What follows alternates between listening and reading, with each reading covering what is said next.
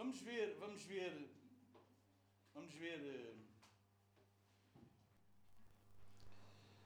sobre isso que, que eu estava a falar convosco, também sobre essa situação de. Lembram-se o que é que nós falámos no domingo passado? Não? Não. Ah, também não é importante, é só. Hã? Só assim uma coisita qualquer, lembram não? Tramado, não é?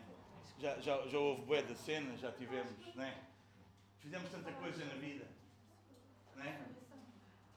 Hã? A ressurreição, não foi? Sobre a ressurreição? Já foi na outra? Falámos que havia duas reações à palavra, não é? Foi ou não foi? Porque é que todos ouvem, mas nem todos reagem da mesma maneira, não é? Ok? Foi mais ou menos isso ou não? Vocês lembram? Para uns é loucura, para outros é o poder de Deus. Não é? Foi isso mais ou menos que falámos? Hoje vamos falar sobre isso que é o poder de Deus e, e- e a nossa salvação. É? Vamos perceber se isso é, é, é algo seguro ou é algo frágil que se pode perder, que pode. Não é? A gente até pode começar bem e depois pode acabar mal. A gente até pode começar em Deus, mas depois acabar com o diabo. Vocês acham isso? Vocês acham que alguma coisa que Deus faz não faz perfeitamente, não faz bem? Vocês acham que Deus faz alguma coisa que não dure eternamente? Só pôr a coisa de outra maneira para nós pensarmos de outra maneira. Se nós fôssemos. ah, se a nossa salvação tivesse a ver com o nosso ah, esforço, com- só por ter a salvação dependesse de nós, vocês acham que a gente obtinha a salvação? Não digam, vocês não têm uma opinião acerca disso. A salvação dependesse só de nós, nós obtínhamos ou não? Hã? Então, e manter a salvação, depender de nós, ela mantém-se ou não se mantém? Hum?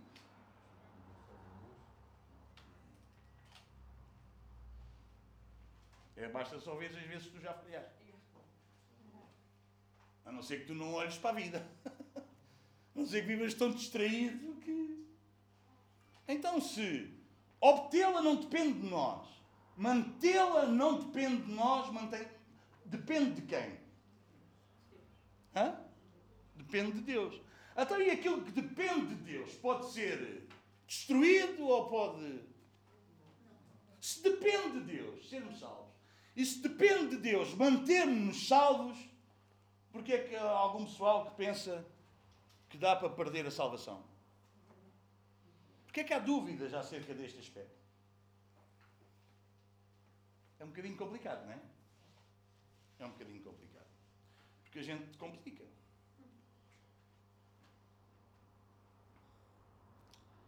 A gente complica. Vamos lá, Romanos, capítulo 5, e vamos ler. E vamos indo por aí fora.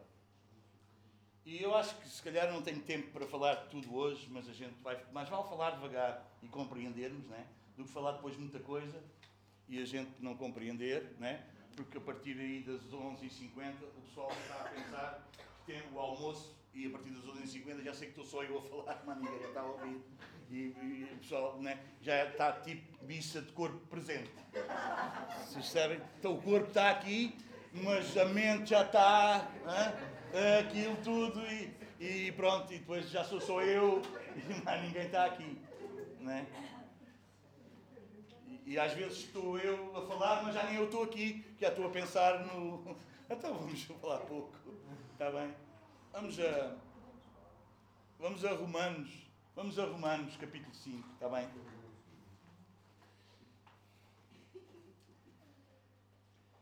E acho que este texto vai nos ajudar um pouco neste, neste entendimento e, e- e vamos indo por aí fora, está bem?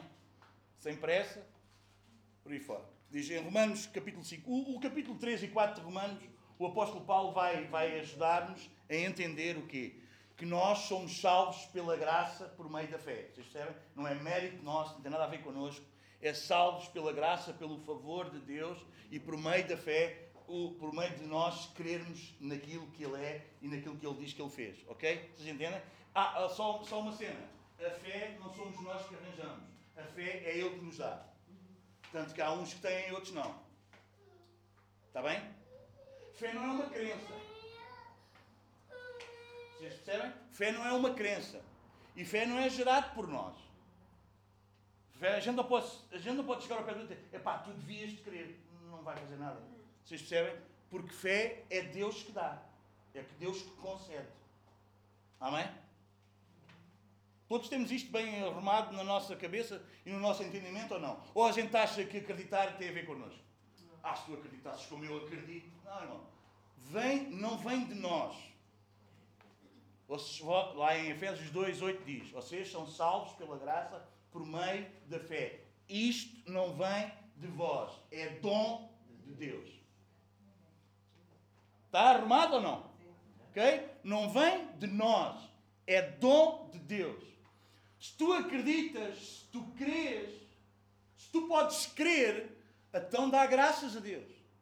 Abraão, Abraão diz que creu e isso lhe foi creditado como justiça. Vocês percebem? É o que temos no capítulo 4. É só estar a, a resumir aqui para não estar. Vocês, nós também somos filhos de Abraão, porque Abraão não era crente, vocês entendem? Porque ele decidiu crer. Abraão creu e isso lhe foi creditado. Vocês sabem? Isso foi um crédito que foi colocado na vida dele. Vocês já alguma vez tiveram a conta sem crédito? Hum? E depois você vai ver lá, um dia mete aquilo, ó, olha, está cá dito. Foi creditado, foi posto lá. Amém?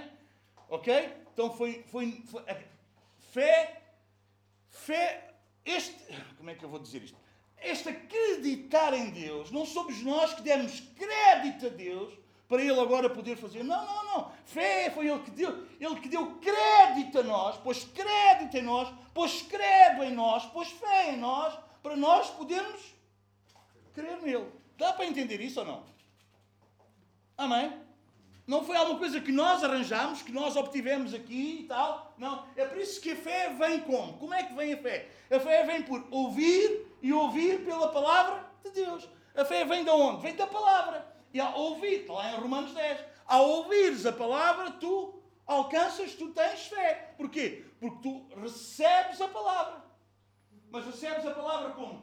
Com fé. E quem é que colocou essa fé? Deus em ti. Quando tu nasces de novo, quando Deus faz o milagre em ti de nasceres de novo, de seres uma nova criatura, uma nova criação, gerada onde? Em Cristo Jesus, que é o quê? O autor e o consumador da nossa fé.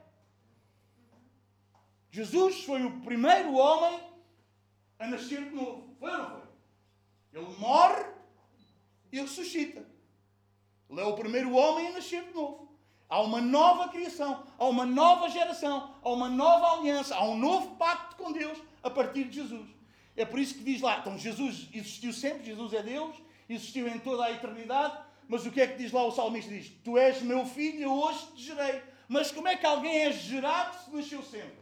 É gerado como? É gerado de Deus após ele ressuscitar. Amém? Ok?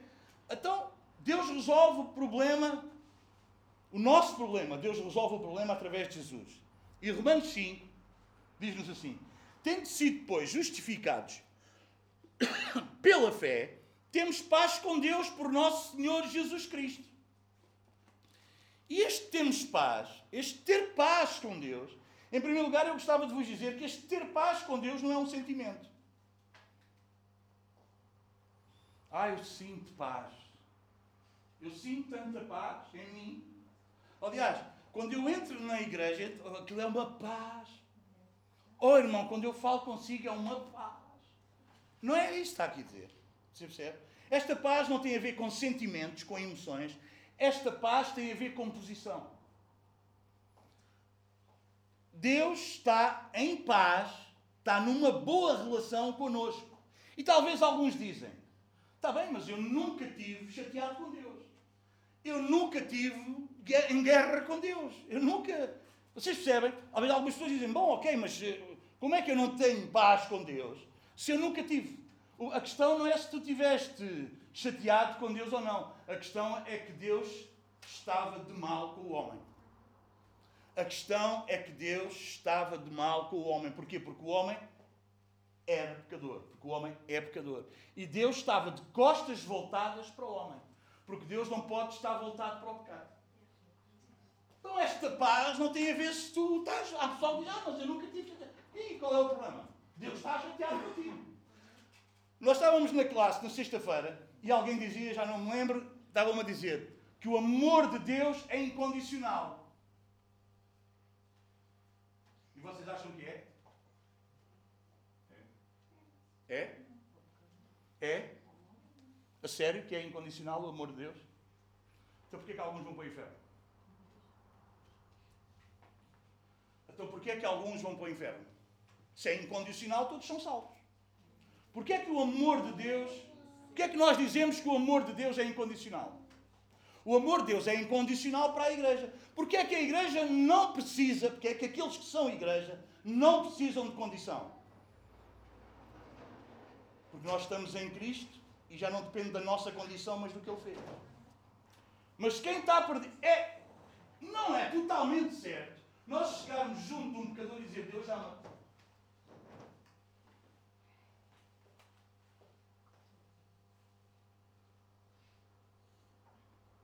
Eu posso dar-vos, escrevam aí, isto vai ficar gravado. Eu posso dar-vos uma carrada de versículos a mostrar que Deus está chateado com o homem. Deus está irado com o homem. Posso dar-vos do Antigo Testamento, do Novo Testamento, Deus está irado. Deus está chateado com o homem. Porque o homem peca, pecou, é pecador. E Deus não tem ligação nenhuma com o pecado. Vocês percebem? O problema é o Evangelho que a gente ouve hoje em dia, que é uma cena que não tem nada a ver com o Evangelho. E sabe o que é que Paulo diz? Se vocês ouvirem outro Evangelho a não ser este, vocês considerem isso anátema. Alguém, esse é um anátema, tirem fora. Não, não, não, não se misturem, tirem fora. Porque sabe uma coisa? Porque a gente não pode. O, o problema não é, não é uma mentira descarada. O problema é, um, é, é, é uma, uma mentira embrulhada com alguma coisa da verdade. Você percebe? Quando nós vimos Jesus chegar e dizer arrependam-se, então se Deus está de bem com o homem, para que é que o homem precisa se arrepender? Não é? Se está tudo bem, para que é que o homem precisa se arrepender? Incondicional, incondicional, irmãos. É para a igreja, porque não depende da nossa condição. Porque, como eu vos dizia, nós, depois de estarmos em Cristo, já falhámos, não falhámos? Então perdíamos a condição. Porquê é que não perdemos? Porquê é que não perdemos? Por causa da graça. Amém? Mas, então... E como é que é com aqueles que não estão em Cristo? Vocês percebem?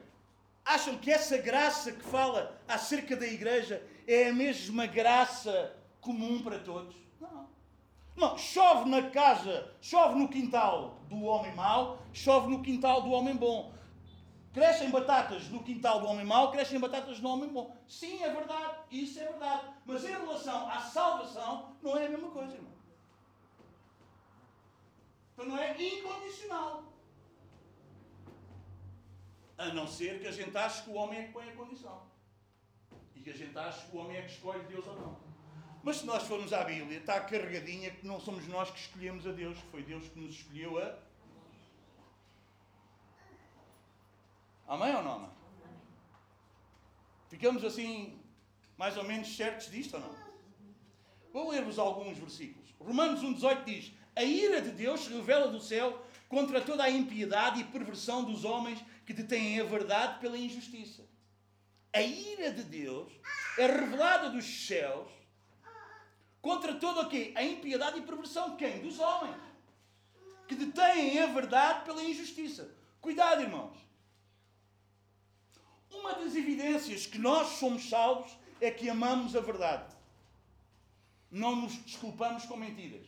Eu vou repetir. Uma das evidências de quem é salvo não é que não erra. Eu vou repetir com calma. Uma das evidências de alguma vida, de alguém que é salvo, que pertence a Deus, não é alguém que não erra, é alguém que ama a verdade e não se desculpa com mentiras. Não se esconde atrás de mentiras. Não quer mostrar, a, não quer mostrar que é santo sem ser. Não quer mostrar uma coisa que não é. Você percebe? Não quer ter a aparência da verdade e ser uma mentira. Alguém está a entender o que eu estou a dizer? Essa é uma das evidências de quem é salvo. Porque ser salvo não é um esforço meu para me parecer como o outro. Ser salvo é Deus trabalhando no meu interior para eu ser como Ele diz que eu sou. Amém? Veja, abra lá em 2 aos Tessalonicenses, capítulo 2.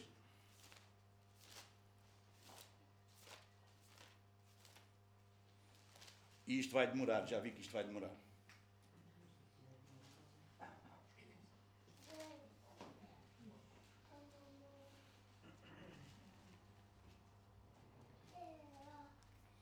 Vamos, vamos, vamos, do capítulo 2 de 2 Tessalonicenses, a partir do versículo 3, para não perdermos mais tempo. Não deixem que ninguém os engane de modo algum. Antes daquele dia, o dia da vinda de Jesus, antes daquele dia virá a apostasia. E então será revelado o homem do pecado, o filho da perdição. Este se opõe e se exalta acima de tudo o que se chama Deus ou é objeto de adoração, chegando até a sentar-se no santuário de Deus, proclamando que Ele mesmo é Deus. Não se lembram de quando eu estava convosco, costumava-lhes falar destas coisas, diz o apóstolo Paulo. Agora vocês sabem que o que está detendo para que ele não seja revelado, para que ele se... agora vocês sabem o que o está detendo para que ele não seja revelado no seu devido tempo.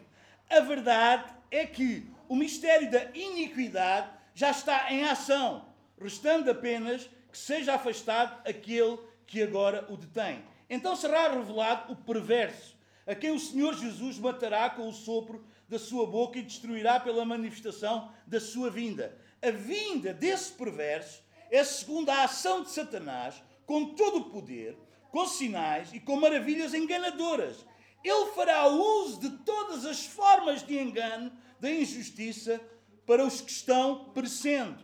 Porquê? Porque é que ele engana os que estão perecendo? Porque eles, o que é que, que, é que aconteceu? Porque rejeitaram o amor à verdade que os poderia salvar.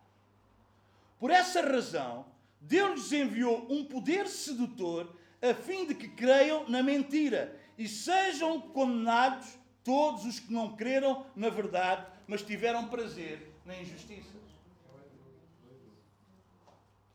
Você percebe o que é que está aqui?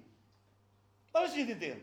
Nós estamos a viver os dias que está aqui a falar em que este homem de pecado, em que este homem da iniquidade é manifesto, é revelado, é exaltado, é isso que é. Você percebe? Alguém me faz mal e a Bíblia diz perdoe. Tu dizes, não perdoa. Não perdoa porque estou magoado. Alto, isso é iniquidade. Alto, cuidado, isso é iniquidade. Isso é iniquidade. Isso é iniquidade. Então, mas a Bíblia diz para perdoar. Pois a Bíblia diz para perdoar, mas irmão, nós somos humanos. Isso é iniquidade. E porque tu não amas a verdade. E tu, quer dizer, quem não ama a verdade, quem não ama a verdade, você percebe? O que é que Deus faz? Deus envia um espírito enganador, um espírito sedutor. O que é que é este espírito de sedução? É a pessoa se alimentar daquilo que lhe dá prazer, daquilo que ele gosta, daquilo que é bom para ele.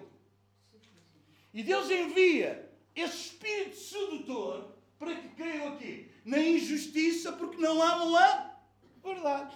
Não, se a Bíblia diz que é para perdoar, faz favor, é na hora. Faz favor, é na hora. Ah, irmão, eu preciso de tempo. Bolas para isso. Bolas para isso. Bolas para isso. A não ser que tu vivas na carne. E a carne precisa de tempo. Mas claro, depois vêm os psicólogos, depois vem, ah, irmão, já vi gente escrever livros, gente pregar, ah, irmão, gente cuidado porque isso é preciso. Não, não, irmão, se tu és nascido de novo, a tua natureza é perdoar. Ah, mas a minha carne, quer lá saber da minha carne? Eu agora sou movido por dentro de mim, de dentro de mim, do meu interior, eu sou movido pelo Espírito. Não só para que creiamos nele, mas para que vivamos nele. Eu não creio só em Jesus, eu vivo em Jesus. Amém? Mas vem este nos últimos dias, cuidado para que ninguém vos engane. E há gente que reza muito, que ora muito, faz muito, faz muita coisa, mas depois não é capaz de perdoar o outro. Isso é o ministério da iniquidade. Que Deus envia um espírito sedutor a essas pessoas, que essas pessoas são seduzidas por quê? Por os seus interesses, por o que eles querem. E esse espírito sedutor leva ao quê? Ao engano. Mas porquê é que Deus faz isso? Porque eles não amaram a verdade. E porquê é que eles não amaram a verdade? Porque só ama a verdade quem é da verdade. Se eu ainda ponho mas nesta palavra, eu preciso examinar a minha salvação. Ah, está escrito mas. Cuidado com isso, irmão. Cuidado com isso. Ah, está escrito mas. Mas eu acho. Mas isto não é o que tu achas, nem o que eu acho, é o que está escrito. Ah, está escrito mas. Vocês nunca ouviram isso? Pois está, mas. É, mas, mas, mas, qual mas? Mas, mas tem lá mas. Não, então é isso. Cuidado, irmão. Porque nos, não deixem de se enganar, diz o apóstolo Paulo. Já vos falei quando estive com vocês. Vejam quanto isto é importante. Paulo, quando esteve lá em Tessalónica, falou disto, e vocês lembram-se, como eu falei com vocês, e Paulo vai escrever a segunda carta para a igreja, e ele vai lembrar a igreja de Tessalónica e diz: Tenham cuidado que ninguém vos engane, porque o ministério da iniquidade está por aí, o homem do pecado está por aí. Amém? Você percebe? A cena é, não, é esta cena da nova era, esta cena de a gente tem que ser feliz, a gente é o que, o que importa é ser feliz, o que não importa se tu fazes tudo o contrário que está aqui, você percebe, às vezes o pessoal na classe, e isto é uma luta do pessoal mais novo, mais até do que nossa, pelo menos eu falo por mim, que não lido com tanto pessoal, mas o pessoal mais novo lida com homossexuais, lida com. Mas porquê é que o homossexual. Porque está escrito que não! Porque está escrito que não! E os machistas e os feministas. E... Não, isso, isso é horrível! Isso arruína com tudo! Ah, mas eu. Não dá a saber. Se tu achas que estás a ser enganado pelo espírito sedutor, tu só estás a gostar do que tu queres gostar. E tu não tens o quê? O amor à verdade. Porquê é que Deus envia esse espírito sedutor? Porque eles não amaram a, a verdade. Irmão, ouça, Jesus chega, como eu vos falei no acho que foi no domingo passado, ou se não foi no domingo de Páscoa. Quando Jesus chega, irmãos, ao templo e vê fazerem no templo negócio, o que é que Jesus fica? Fica passado. E diz o quê? O zelo pela tua casa. Sabe o que é, que é ser alguém zeloso? É alguém não só que ama, mas fica passado dos carretos quando está a querer ser destruído aquilo que ele ama. Isso é zelo. Isso é ser zeloso. Não é ser um pachá. Estão a arrebentar com a vida do teu filho e tu deixas estar. Estão a arrebentar com a vida da tua mulher e tu deixas estar. Não, tem que ter zelo. Jesus diz: o zelo pela tua casa É isso, irmão. Amor à verdade. É a verdade. É o que está escrito. A gente não é a favor de tudo. Eu não posso dizer que amo crianças e estou a favor do aborto. Isso é uma incongruência. Isso é contrário à natureza. Isso não pode ser. O zelo. O problema do povo de Israel é o quê? Tinha zelo sem entendimento. Eles achavam que Deus era só para eles e todos os. É por isso que eles andam a arrebentar nos olhos não é? Porque eles acham que nós somos todos uns ímpios e eles é que são os santos. É zelo sem entendimento. Mas diz lá na primeira carta ao João que nós agora temos o entendimento. Nós agora não precisamos que ninguém nos ensine, nós agora temos a unção do Santo. Então cuidado, irmão. Então cuidado. Então cuidado. Cuidado. Ama a verdade. Examina-te a ti mesmo e vê se tu amas a verdade para tu não seres enganado por um espírito sedutor que tens um Deus para fazer os teus pecados. Sabe que há pessoal, há pessoal hoje em dia que a oração dele é eu determino. Determina. Diz a Deus como é que Deus faz. Isso é, não, isso é gente doida, isso é gente louca. Isso é gente que está seduzida por este espírito de mentira e de engano, achando que comanda alguma coisa. Não, irmão, é gente que está completamente a ser comandado pelo diabo por Satanás. Mas porquê? Porque é-lhes enviado um espírito que é sedutor. Você sabe o que é sedução? Fica seduzido. Fica atraído. O apóstolo Paulo, outras lutas, diz: o Deus deles é o estômago, é o prazer deles, é o que eles querem. Sabe que há um monte de gente que anda na igreja, a igreja instituição, não porque ama a Deus, mas porque supostamente se andar ali as coisas correm bem. Mas nós vimos na palavra que montes de gente que andava com Deus, as coisas corriam-lhe prisão, mortos, decapitados, chicotada valente, queimados vivos, pendurados numas tochas. Alguém está a perceber o que é Evangelho ou não? Eu já vos disse isso uma vez numa partilha à noite no Zoom. Nós estamos a preparar gente, nós, os nossos filhos, os nossos netos, nós estamos a prepará-los para coisas complicadas, porque os tempos do fim vão ser complicados. E todas as coisas vão ser abaladas. E aquilo que é, é, e aquilo que não é, não é. E só vai ficar aquilo que é, porque diz que nós pertencemos a um reino que não pode ser abalado. Diz, ah, irmão, mas tantos anos que andava. Oh, irmão, mas tantos anos. Lá, lá na primeira carta a João, no capítulo 2, versículo 9, diz: Eles saíram de nós porque não eram dos nossos, porque se fossem dos nossos, tinham permanecido. Então qual é a evidência que tu és salvo? A permanência. A perseverança. O ficares firme em Deus. Amém. Só que o pessoal foi interpretar isso o quê? Tens que fazer o esforço, porque senão tu vais te perder. Não! Se eu, a evidência que eu sou salvo é que eu permaneço. João 8, vamos lá, João 8.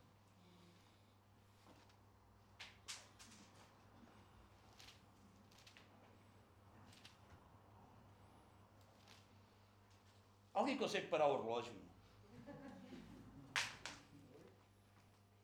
João 8,31. O que é que diz? Disse Jesus aos judeus que haviam crido nele: Se vocês permanecerem firmes nas minhas palavras, verdadeiramente serão meus, diz? Quer dizer que aquele que não permanece firme é o quê? Não discípulo. Não é o discípulo que se pode perder. É aquele que é discípulo permanece firme. Alguém está a entender ou não? É por isso que na igreja primitiva, é por isso que quando nós estamos a estudar Atos, é por isso que quando nós lemos a Bíblia, quando nós lemos a Bíblia, é por isso que é importante ler a Bíblia, nós percebemos o quê? Para aquele pessoal era um privilégio sofrer. Era uma honra sofrer. Porque eles sabiam que quando eles estavam a ser pressionados, quando eles estavam a ser perseguidos, quando eles estavam com montanhas de problemas para serem de Jesus, eles percebiam que a fé deles estava a ser provada e eles queriam manter-se o quê? Firmes, não negar, porque a fé precisava ser provada como ouro. Para quê? Para aqueles que são e aqueles que não são. Amém? Ah, ah, mas agora é para ver Deus, Deus ver quais são. Não, é para tu veres se tu és. Porque o firme fundamento de Deus está posto. Abre lá em 2 Timóteo. bora lá, bora lá. Eu não estava com este versículo aqui, mas agora a gente vai lá. Eu acho que é 2 Timóteo 2, 19. É isso.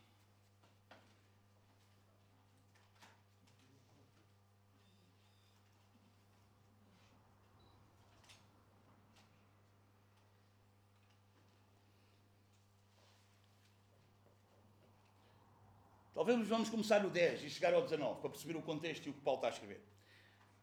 Por isso tudo, diz Paulo, suporte por causa dos eleitos, para que também eles alcancem a salvação que está em Cristo Jesus, com glória eterna.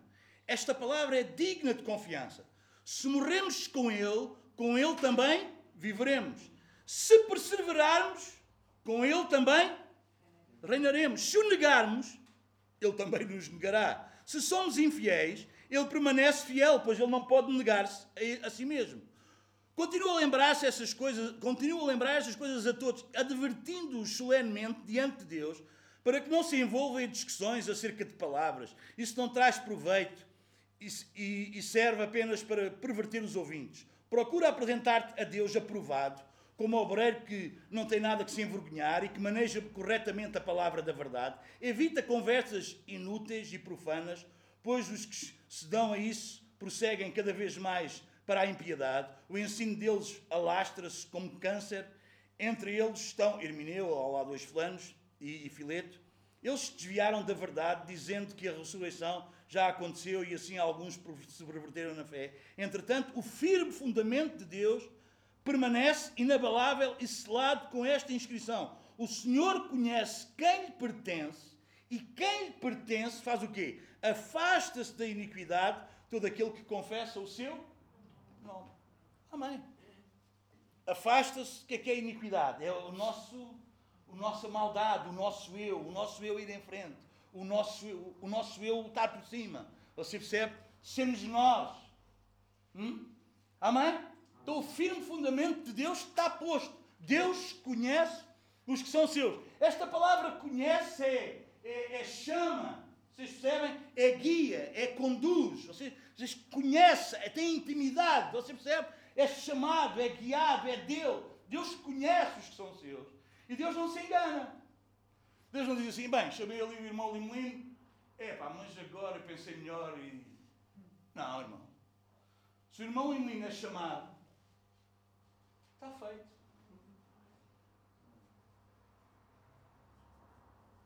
Deus é fiel. Deus não é homem para que minta. Deus não é homem para se enganar. Tomou hoje uma decisão, amanhã outra. Ele não muda. É por isso que é tão importante nós conhecermos os atributos de Deus. É por isso que é tão importante nós conhecermos os atributos de Deus. Para nós o conhecermos, sabermos como Ele é e não nos deixarmos ser em João 15.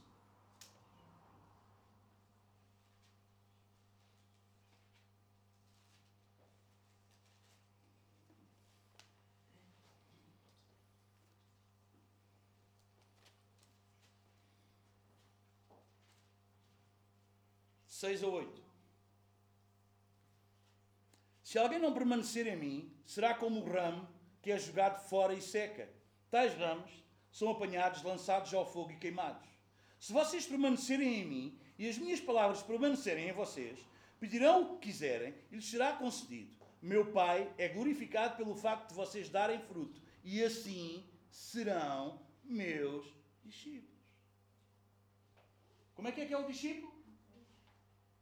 É aquele que começa bem e acaba mal. Como é que é o discípulo? É aquele que pode desistir. É aquele que pode a meio cansou-se. Não, irmãos. O discípulo é aquele que, per... que permanece. Mateus 24.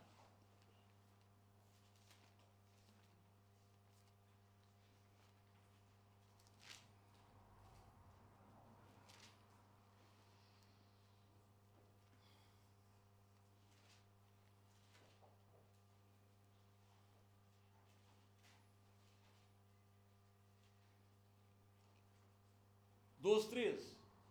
Devido ao aumento da maldade, o amor de muitos esfriará. Mas aquele que quê? Que perseverar até ao fim, esse é o salvo. Esse é o salvo. É aquele que persevera até ao fim. Quem é que nos leva a perseverar? Somos nós? Não, é a graça de Deus. É o favor de Deus. Vocês percebem? É o favor de Deus. Vamos lá a Romanos capítulo 5, onde nós estávamos.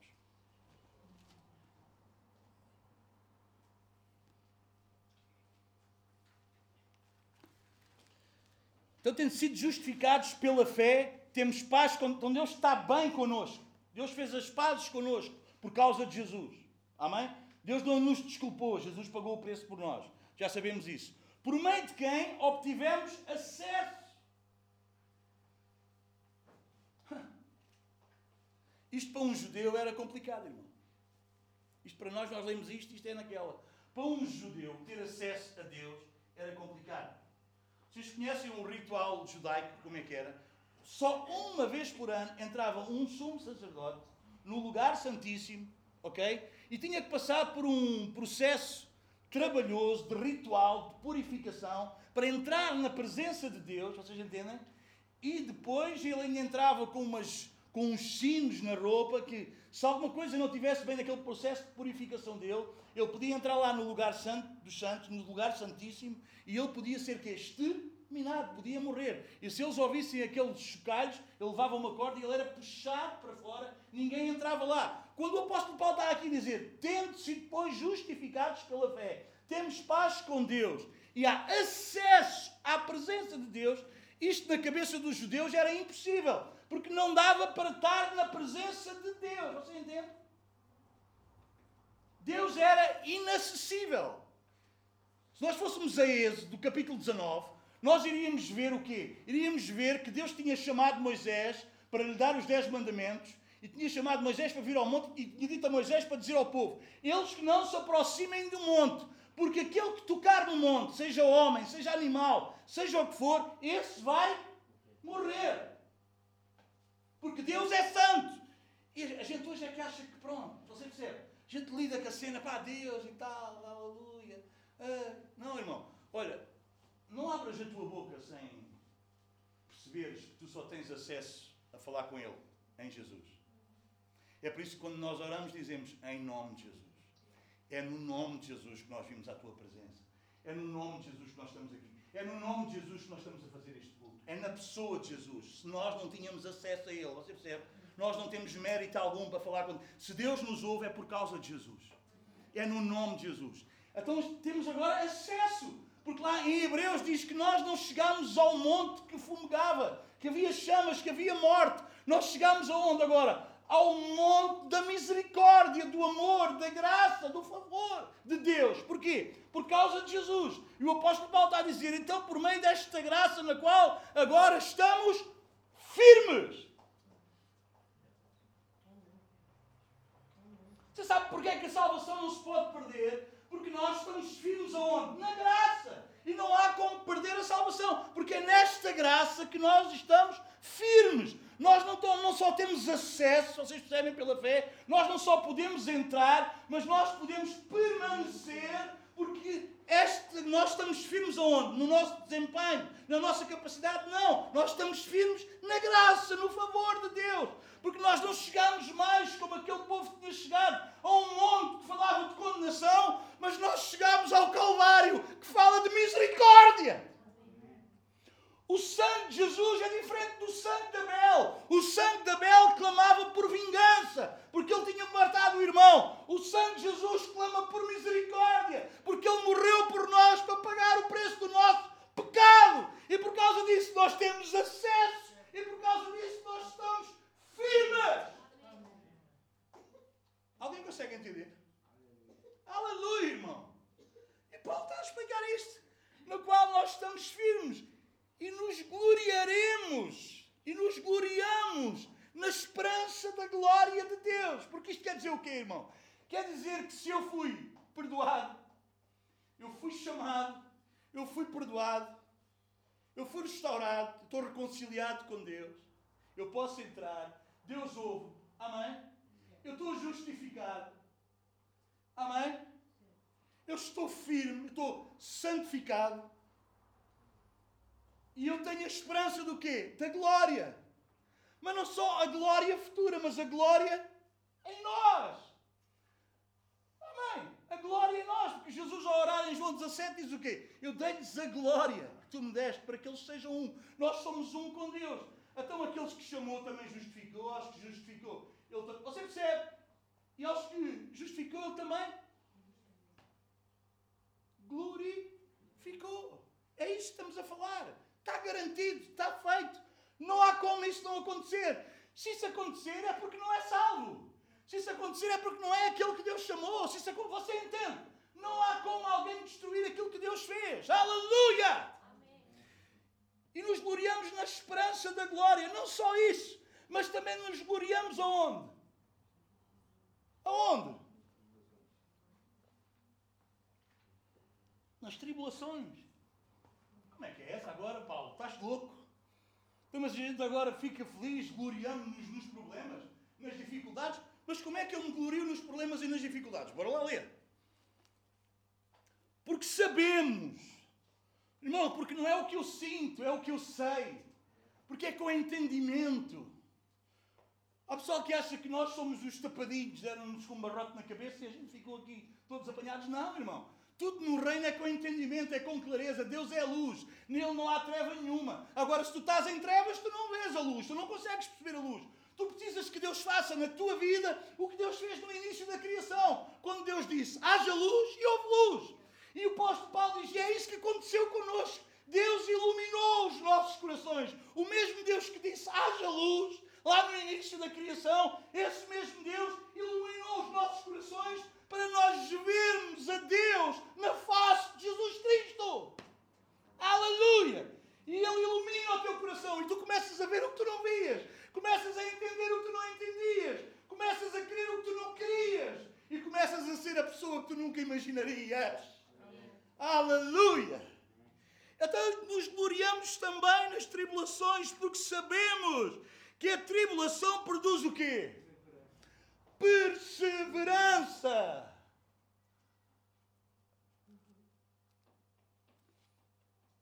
Há uma frase que eu vi muito interessante. Mima aos teus filhos e vais ter que criar os teus netos. Educa os teus filhos e podes mimar os teus netos.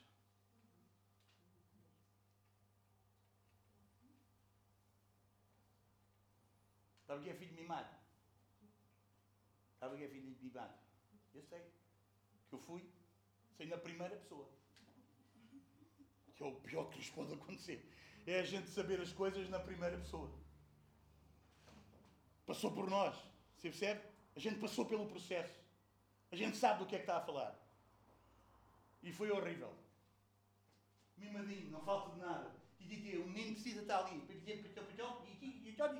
Tadinho do menino. Que Deus tem tido um trabalhão comigo. Que algumas coisas vocês sabem, outras vocês nem imaginam. Para me transformar, para me mudar. Para ser como Ele diz que eu sou.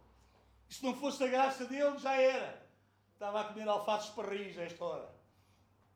Você sabe como é comer alfaces parris? Então também não queira saber. Baixo da terra. Mas também nos, nas, produz perseverança. Dizeres não ao teu filho não é mau, é bom. Aliás, lê a Bíblia. Lê a Bíblia. Lê a Bíblia. Sabe o que é que, como é que são os dez mandamentos? Sim, sim, sim, sim. É? Não. Não matarás, não adulterarás, não dirás falso testemunho, não farás para ti imagem. É não, não, não. Deus é o Pai que é o exemplo ou não? É o verdadeiro Pai ou não? Então, e diz não às crianças ou não? Há cuidado que pode ficar com um trauma. A gente tem que ter cuidado. Porque vem depois esses psicólogos, essas, esse, esse pessoal completamente endemoniado. Não é que esteja possesso, você entende o que eu estou a dizer. É com doutrinas de demónios, anti-Deus, e arruinaram a sociedade. É que eu tenho 50 anos. E visto por alguns podem achar que eu sou machista, está a dizer, você entende? E qual é é que Porque isso, por causa do feminismo, é um problema. Mas quem é feminista tem um problema com quem é da Bíblia. Sabe que quem é feminista tem um problema com a Bíblia? Como quem é machista também tem um problema com a Bíblia. Porque quem é qualquerista, qualquerismo, qualquerismo tem um problema com a Bíblia. Até o cristianismo tem um problema com a Bíblia. Qualquerismo diz, não. O pai senta aqui, a mãe senta aqui, a filha ali, aqui, acabou de comer. O pai fica ali sentado, a mãe fica ali sentada, levanta-se e vai lavar a louça. Não é a mãe que vem do trabalho, que vem com a mãe, bem, bem. o homem não é mesmo a fazer o gesto. E eu assim, que fixe, é mesmo o que se passa na minha casa. É mesmo o que se passa na minha casa. É mesmo o que se passa na minha casa. Todas as refeições, acabou a refeição, acabamos, os três, eles levantam-se e eles em cinco minutos arrumam a mesa, a cozinha, está tudo. Sabem como é que era eu? Sabem como é que era eu? Nem vos digo que a Bíblia diz que essas coisas envergonham-nos. Falá-las agora é vergonhoso. E é vergonhoso. E é vergonhoso. É vergonhoso ter filhos que acham que têm direito a tudo dos pais. Às vezes, mesmo quando os pais não podem. Têm direito. Às vezes, quando os pais não conseguem chegar lá, não há maneira. Trabalham de sol a sol, mas não conseguiram chegar lá. E eles estão a exigir dos pais aquilo que os pais não conseguiram. Isso é horrível. E depois não exigem só dos pais, exigem dos outros também. Da sociedade, do governo, do Estado. Exigem de toda a gente. Mas quando nós passamos por os nãos, não, não, não, Alguém sabe aqui que custa dizer não a um filho ou não? Custa ou não custa? Custa dizer não. Custa dizer não. Custa o primeiro dia que a gente pega com eles pela mão, que eles são pequeninos, sempre tiveram connosco, e o primeiro dia que a gente vai lá e deixa-os da escola e eles choram, e a gente diz: Não, filho, mas tens que ficar aí. E a gente volta, entra no carro e chora. Eles choram lá e nós choramos no carro. Mas não, porquê? Porque tem que ser, porque faz parte, porque é preciso ficar ali, porque precisa de aprender, porque precisa, precisa crescer. Quando Deus nos diz que não, às vezes Ele chora do lado de lá e nós choramos do lado de cá. Mas isso está-nos a educar. É por isso que problemas, tribulações, lutas, situações na nossa vida, que às vezes são terríveis. É horrível, pessoal. Alguém sabe do que, é que eu estou a falar ou não? Que é preciso quê? Desenvolver perseverança. A gente, há dias que a gente não ouve Deus, há dias, há dias que está difícil, há dias em que a gente ora e Ele está logo ali, há dias em que a gente ora e não acontece nada, parece que não o encontramos, Ele fugiu, desapareceu. Perseverança. Perseverança. Há dias em que tudo corre bem, há dias em que as coisas correm mal. Há dias em que a gente vai não sei quantas vezes ao hospital, não é, João? E as coisas não dão. Perseverança. Perseverar. Porque Deus quer trabalhar o quê? Em tudo isso. Em tudo isso. Sabemos que Deus opera em todas as coisas para o bem daqueles que amam a Deus e são chamados segundo o seu propósito. Com o fim de quê? De nos transformar para nos fazer à imagem de quem? De Jesus. Você acha que tudo que vem à nossa vida, algumas coisas Deus estava distraído, não se apercebeu? Não. Tudo! Porque Ele está no trono e Ele governa, e Ele é Senhor, Ele é Rei. Diz que, diz que uh, uh, uh, os reis das nações têm que, têm, que se, têm que se render. Diz que os reis das nações se levantam e acham que podem tudo, mas diz que Deus zomba deles, que Deus se ri deles. Diz lá o Salmo 2: E beijem o filho para que ele não se ire. Quer dizer, tratem bem Jesus, reconheçam Jesus que Ele é para que Deus não se ire contra vocês. Está lá no Salmo 2. Então passamos por tribulações, por lutas, por apertos, por circunstâncias complicadas, por doenças. Sim, sim. Para Deus nos moldar. Ah, mas foi Deus quem enviou a doença. Não. Mas Deus permitiu que ela viesse para moldar o nosso caráter.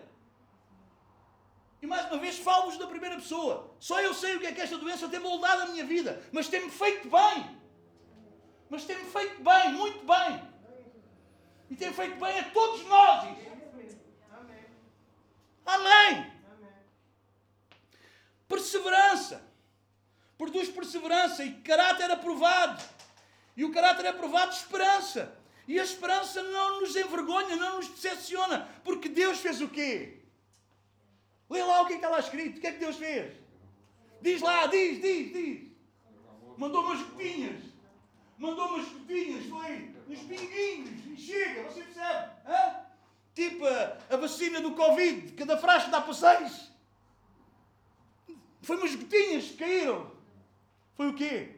Ele derramou. Ele derramou. Você sabe o que é derramar? Não posso fazer que isto é madeira, que eu ia derramar. Deus derramou. Deus deu em abundância. Deus deu tudo o que Deus dá, irmão, Deus não dá às gotinhas. Mas Deus derramou o quê?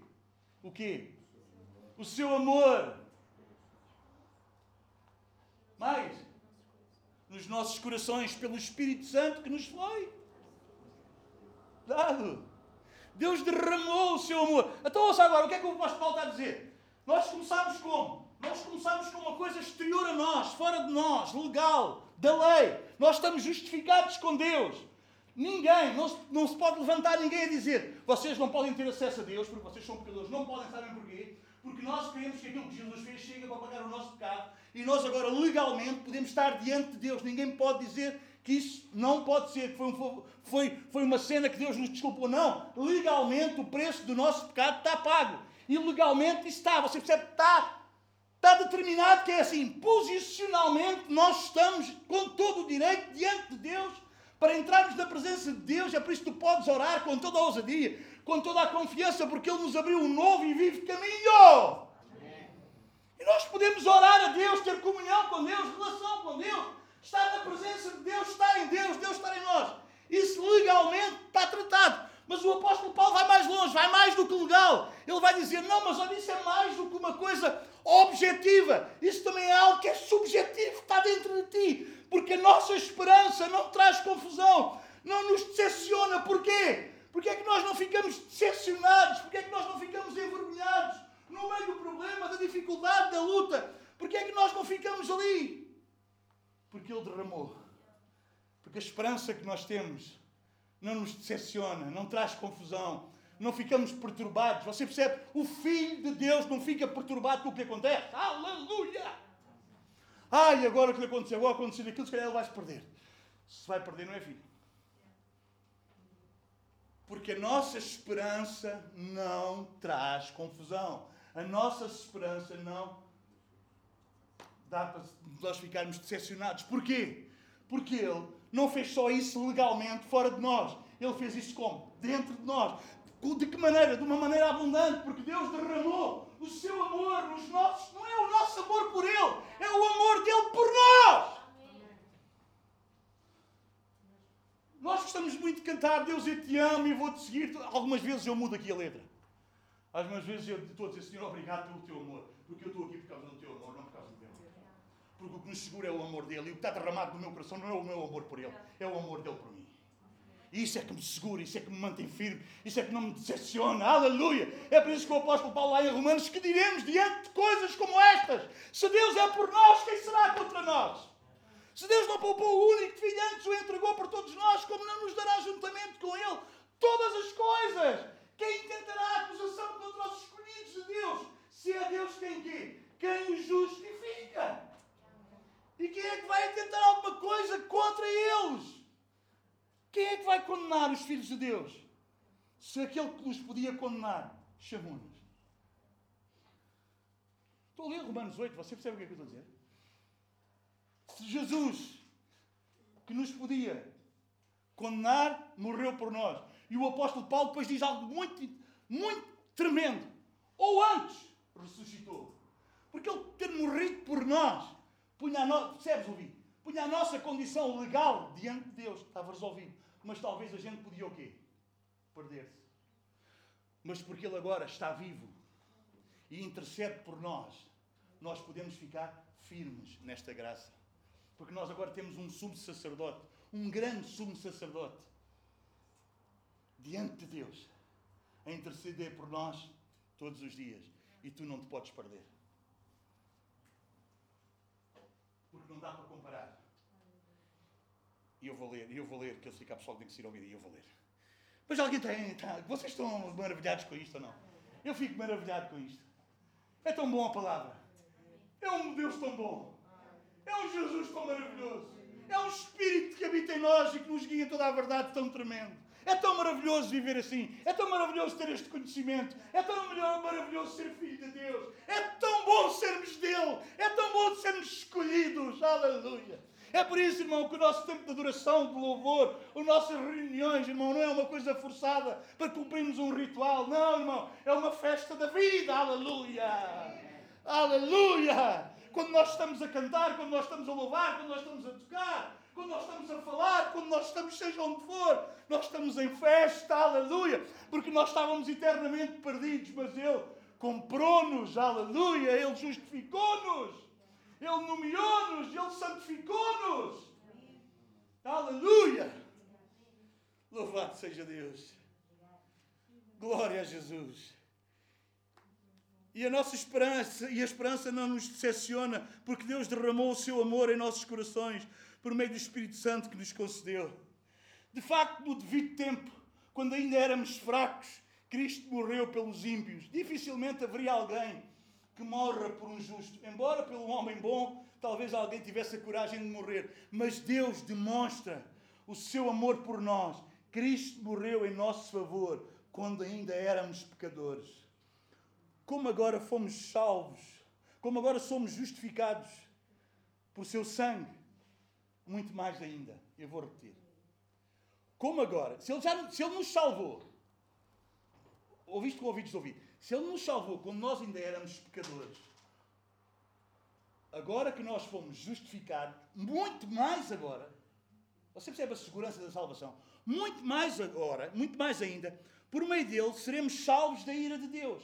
Se quando éramos inimigos de Deus, fomos reconciliados com Ele mediante a morte do seu Filho, quanto mais agora, tudo sido reconciliado, seremos salvos por sua vida em nós. Não apenas isso, mas também nos gloriamos em Deus por meio de nosso Senhor Jesus Cristo, mediante quem recebemos graça e a graça da reconciliação. Portanto, da mesma forma como o pecado entrou no mundo por um homem e pelo pecado a morte, assim também a morte veio a todos os homens, porque todos pecaram. Pois antes de ser dada a lei, o pecado já estava no mundo. Mas o pecado não é revelado, não é levado em conta quando a lei não existia. Todavia, a morte reinou desde o tempo de Adão até o de Moisés, mesmo sobre aqueles que não cometeram pecado semelhante à transgressão de Adão, o qual era um tipo daquele que haveria de vir. Entretanto, não há comparação entre a dádiva e a transgressão. Pois se muitos morreram por causa da transgressão de um só, muito mais a graça de Deus, isto é, a dádiva pela graça de um só homem, Jesus Cristo, transbordou para muitos.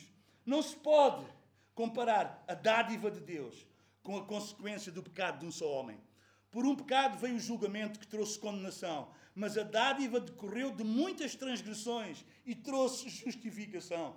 Se pela transgressão de um só a morte reinou por meio dele, muito mais aqueles que recebem de Deus a imensa provisão da graça e a dádiva da justiça reinarão em vida por meio de um único homem, Jesus Cristo.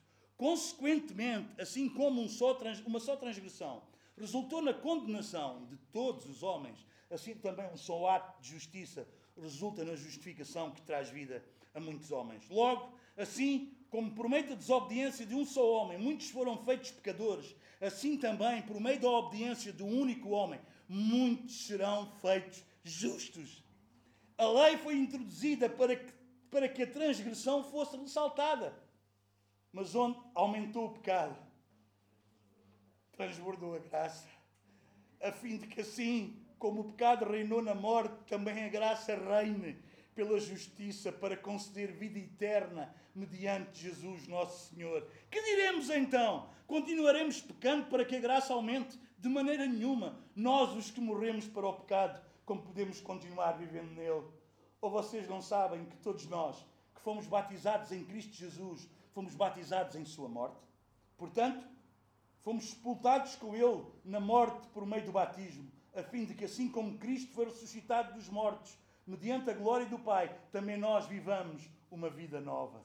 Se dessa forma fomos unidos a Ele na semelhança da Sua morte, certamente seremos também na semelhança da Sua ressurreição, pois sabemos que o nosso velho homem foi crucificado com Ele para que o corpo do pecado seja destruído e não mais sejamos escravos do pecado, pois quem morreu foi justificado para o pecado. Ora, se morremos com Cristo, queremos que também com Ele viveremos, pois sabemos que, tendo sido ressuscitado dos mortos, Cristo não pode morrer outra vez. A morte não tem mais domínio sobre ele, porque morrendo, ele morreu para o pecado uma vez por todas, mas vivendo, vive para Deus. Da mesma forma, Considerem-se mortos para o pecado, mas vivos para Deus em Cristo Jesus. Portanto, não permitam que o pecado continue dominando os seus corpos mortais, fazendo que vocês obedeçam aos seus desejos. Não ofereçam os membros do corpo de vocês ao pecado como instrumentos de injustiça. Antes, ofereçam-se a Deus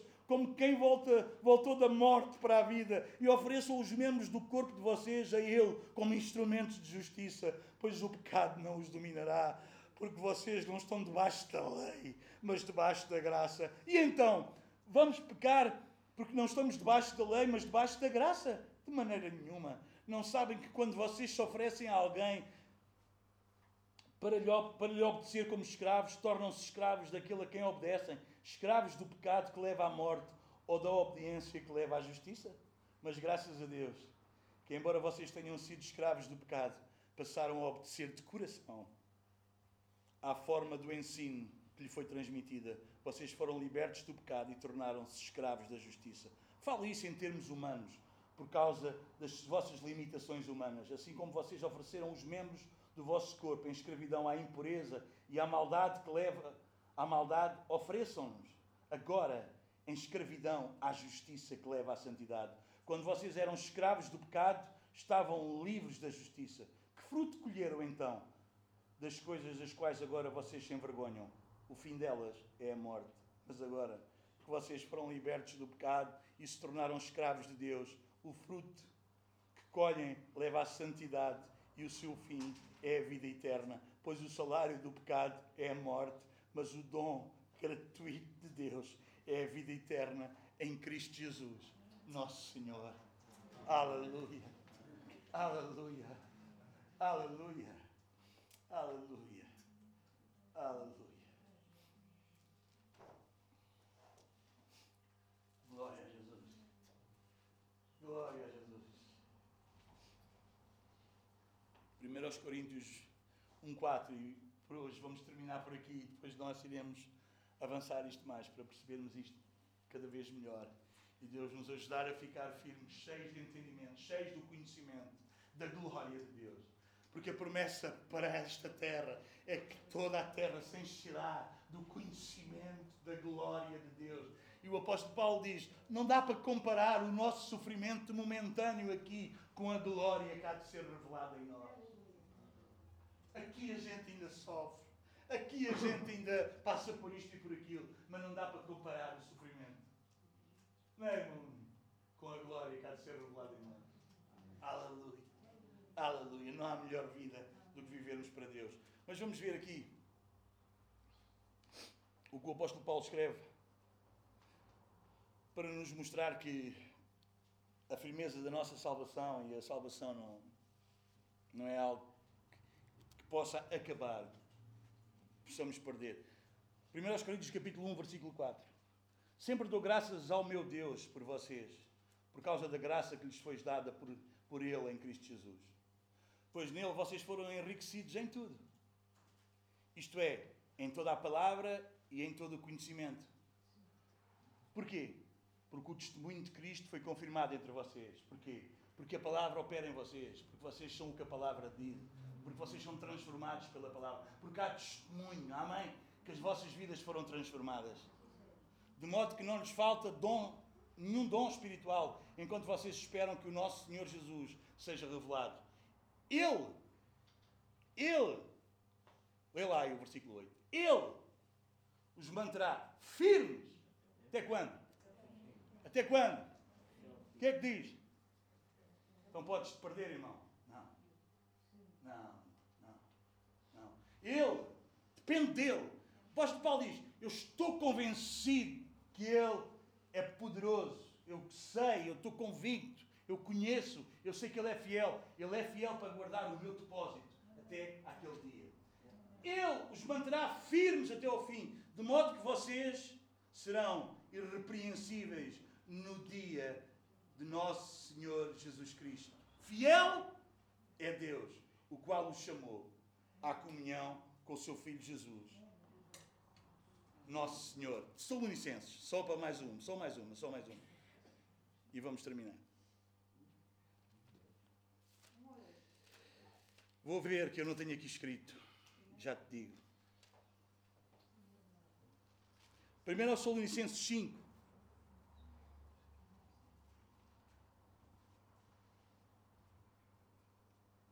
Não se esqueçam, nós estamos a falar disto agora não ser uma visão objetiva, legal, mas ser subjetiva no coração, pelo Espírito que foi derramado. É dentro de nós. Vocês entendem? É disso que estamos a falar. 1 Salonicenses 5, 19. Não apaguem o Espírito.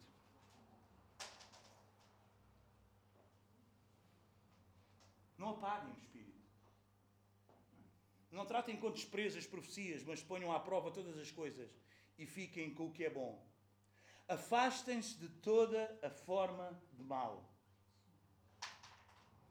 Que o próprio Deus de paz os santifique inteiramente.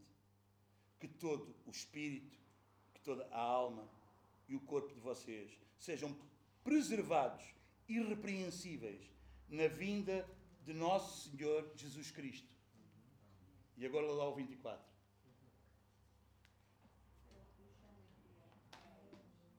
E aquele que o chama, e aquele que o chama, é fiel e fará isso. Oh, aleluia. Aleluia.